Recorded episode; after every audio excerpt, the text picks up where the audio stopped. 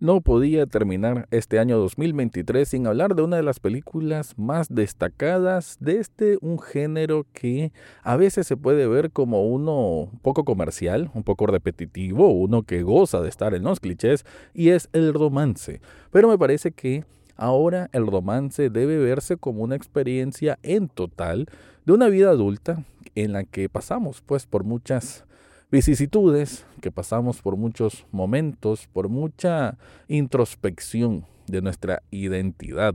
Me parece que muy bien representa esto la película Past Lives o Vidas Pasadas, dirigida y escrita por Celine Song en una obra casi biográfica que realmente te llega al corazón a partir de una premisa sencilla, pero que gracias a una enorme sensibilidad y química en pantalla se hace una obra para admirar. De eso es lo que voy a hablar en este episodio. Análisis cinéfilo y seriéfilo de la actualidad. Eso y más, en el podcast Echados Viendo Tele. Esta es una producción desde Nicaragua, de Rafael Echado.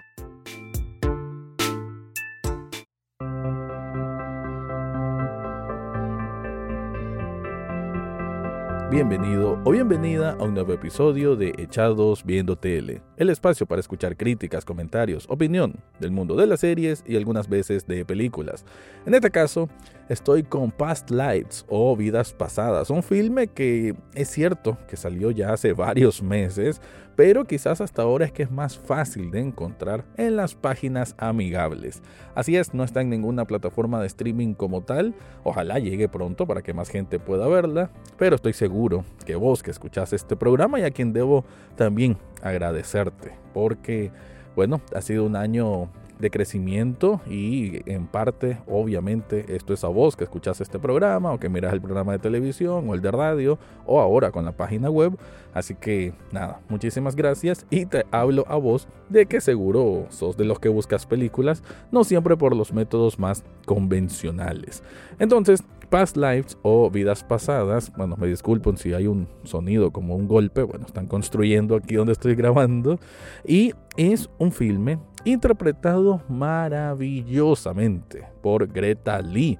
Esta actriz que yo solo la conocía por The Morning Show y algún que otro filme más, pero de hecho una actriz que podemos decir que no es de alto perfil ni mucho menos y que con esta película que ya lo decía también, tiene mucho de ese, de ese estilo independiente, realmente se luce. Me parece que es una mujer que tiene alto carisma y sobre todo sensibilidad. Y esa es una palabra que quizás voy a estar repitiendo porque si me hicieran resumir esta película en algo, no diría que es en amor o en romance, sino en eso, sensibilidad.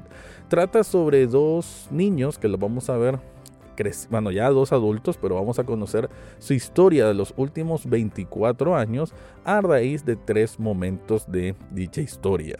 Comienza, digamos, esta trama cuando ellos eran así, pequeños, de 12 años, en Seúl, Corea, que eran amigos del colegio, que pasaban mucho tiempo juntos, estudiando, jugando, y que sí, desarrollaron una una chispa de amor entre ambos. Pero la familia de ella, de Nora, el nombre que ella adoptó, porque eso es una costumbre muy curiosa además, una costumbre asiática, no de todos los países asiáticos, pero cuando se mudan a, Occidente, se adoptan un nombre para pues, que sea más fácil a las personas de ese país poder identificarlas. Una costumbre que sinceramente no entiendo, pero ok, es cosa de ellos. Y ella es Nora. Entonces, cuando le toca pues viajar con su familia, no vuelve a saber de este, de este jovencito, de este niño, hasta 12 años después. Ahí ya tiene 24 años, el, cada uno está ya sea culminando estudios o comenzando trabajos y teniendo una vida semi, bueno, independiente en el caso de ella, y él todavía viviendo con sus padres, aunque parece que también por cuestión tradicional no es tan raro ver a coreanos de cierta edad todavía viviendo con sus padres. el encuentro va a ser meramente virtual, ¿no? Eh, él la busca a través de Facebook, la stalkea un poquito, da con ella y se empiezan a comunicar por Skype, ¿no? Eh, Y ahí comienzan una serie de conversaciones que se nota que es diario, que, qué sé yo, llegaban de trabajar o de estudiar, se conectaban y pasaban hablando por horas. Y se nota esa conexión real. Y la verdad es que eso es muy importante. Tener una conexión real con alguien no siempre va a ser de la mano de, de un contacto físico. Y creo yo que en estos tiempos digitales cada vez es más así. En este caso, eh, ellos tienen esta, esta química evidente, ¿no? Efervescente, que cuando tienen estas pláticas son como muy, muy abiertos el uno con el otro, sin necesidad de expresar amor, sin necesidad de denotarlo con propuestas o palabras como tal. Es simplemente el hecho de, de esa energía que fluye entre ambos que entendemos que ellos entienden que hay algo que está pasando que tiene que ver con las funciones del amor y del romance, ¿no? Creo que ese tacto para poder representar en pantalla con una gran dirección. Debo decir que la dirección de esta película es lindísima, ¿no? Hay algunas tomas muy bonitas, pero sobre todo el respeto al desarrollo de, las actuaciones impresionantes, ¿no? Y hay que decir ese apartado. Pero bueno, en esta etapa, 12 años después de cuando eran niños, eh, ya jóvenes ellos, eh, tienen este contacto meramente virtual y el gran desarrollo de la película va a ser 12 años posteriores. Ya van a andar en sus mediados de los años de, de sus 30 años en que el hombre va a tomar la decisión de viajar a Estados Unidos, en este caso, si no estoy mal, a Nueva York, que es donde vive ella, pero ella ya está casada. Pero él va con la intención de, bueno, finalmente volver a ver después de 24 años a esa niña con la que marcó su vida, sobre todo en la infancia, ¿no? Que hay personas que nos van a marcar y que hay relaciones que se pueden esfumar en el tiempo a como otras que se pueden atesorar en la nostalgia. Y me parece que este es el caso. Entonces ellos van a tener este encuentro que, como lo decía, la película se va a desarrollar más por, por el significado de, creo que es un lapso de algunos días en que él está en Nueva York y que nos va a permitir a nosotros como espectadores escudriñar en los sentimientos de cada uno de ellos a través de pláticas muy sinceras, muy auténticas, muy bien llevadas para un filme que sinceramente puede estar entre los mejores que ha abordado el romance desde la vida adulta. Pero bueno, antes de continuar, te quiero contar algo.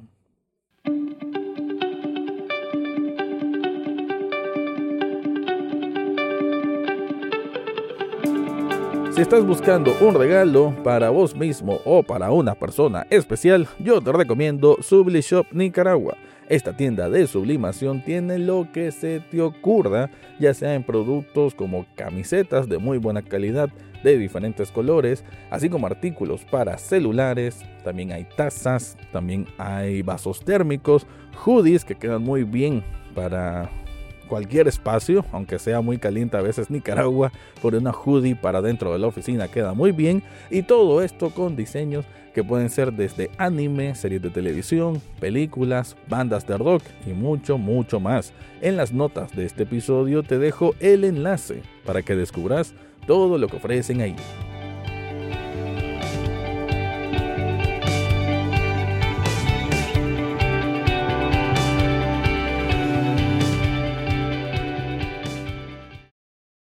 Past lives o vidas pasadas, entonces nos va a llevar en este viaje que si uno dice viaje romántico, se, se puede recordar a las tradicionales sitcom de los años 90, ¿no? Muy, ah, ¿qué puedo decir? Muy Michelle Pfeiffer, muy Julia Roberts, pero no. Creo que el lenguaje del amor ahora en el cine toca otras puertas, unas puertas que antes era impensable hacerlo y es el de la propia psiquis interna, ¿no? No es aquel despliegue de amor, aquel abrazo que el hombre sujeta a la mujer y con esa, esa agarre firme ya ella se siente protegida y segura para arrebatarle un beso amoroso. No es que eso esté mal como representación del cine, pero sí me gusta que haya otro tipo de de expresiones, ¿no? Otro tipo de, de fuentes para abordar cómo es cuando el amor quizás se nos escapa o cuando el amor de una persona a quien le tenemos mucho cariño se puede dar si sabes tocar las teclas directas o también el que no se, el que no se pueda dar ese encuentro que pareciera predestinado no debe significar un acabose de la vida. Un poco de esas lecciones es lo que nos invita este filme a estar explorando a través de meramente diálogos. Y me parece que ahí Celine Song, que ya lo dije, quien escribe y dirige esta obra, lo tiene muy, muy, muy en claro. Poder representar, y eso me parece, creo, un reto mayúsculo y uno que debe pues, merecer mucha atención, ¿no? Poder representar a dos personas en esa primera etapa de reencuentro, ¿no? que puede ser un poco incómodo, que puede ser un poco nostálgico, que puede ser un poco surrealista incluso. Me parece que hasta dicen esa palabra como que, ala, me siento extraño de verte aquí después de 24 años y después de 12 años desde que hablamos con que solo era digital. Y todo ese momento, esa humanidad, debo decir, ¿no? Ese realismo palpable es a través de bueno, número uno, una buena escritura, unos buenos parlamentos y dos, una dirección que permita que esto se sienta así. Hay muchas tomas en exterior, ya sea que pasean en un barco ahí o, o que van a la Estatua de la Libertad o van caminando por algunas calles de Nueva York y todo se siente entrañable. Y eso se da, ya lo mencioné, por la mezcla de varios factores y también, obviamente, uno de los principales, la química entre los actores. Nuevamente, Greta Lee se roba el foco porque hace un papel tremendo y no solamente en, en, demostrar emociones, sino también desde cómo las dice.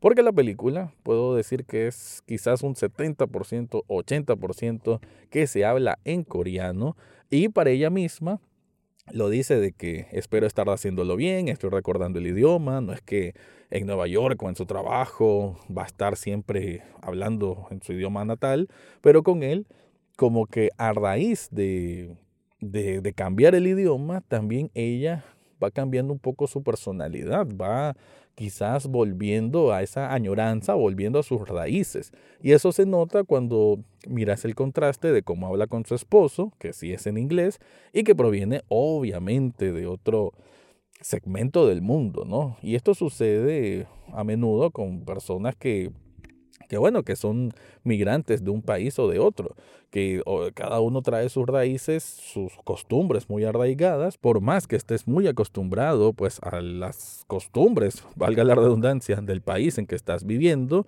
pero como que siempre esa, esa forma de, de tener una, una, es un escape, ¿no? Una forma de que tengas esa ventana hacia los lugares ya conocidos y que te traen recuerdos de infancia, es una explosión de emociones que cuando se mezclan con amor, resulta un filme entrañable y qué decir. O sea, obviamente aquí no me estás escuchando hablar de los spoilers porque debo decir que al final es un final de esos que te apretan el corazón, muy, muy bien logrado. Y un filme que sinceramente para este mes de diciembre o si me estás escuchando en enero, en cualquier época del año, puede resultar muy muy bien porque es una verdadera joya y como no, si es de la productora A24. Con eso voy cerrando este episodio. Te recuerdo que Echados Viendo Tele también es un programa en televisión. Está los sábados y domingos a las 9 de la noche en Canal 8. Y también, por favor, que visiten echadosviendotele.com, que es mi nuevo proyecto, mi nuevo bebé, que seguramente va a seguir creciendo en 2024. Nuevamente me despido con este profundo agradecimiento a vos que me escuchás, que me ves, que consumís el contenido que hago y no te preocupes que seguimos con todo para el próximo año. Con eso me despido y este fue mi review de la película Vidas Pasadas. Eso fue todo por hoy en Echados Viendo Tele. No olvides suscribirte desde tu sitio favorito, ya sea Spotify, Apple Podcast o hasta en YouTube. Gracias por escuchar y será hasta la próxima semana.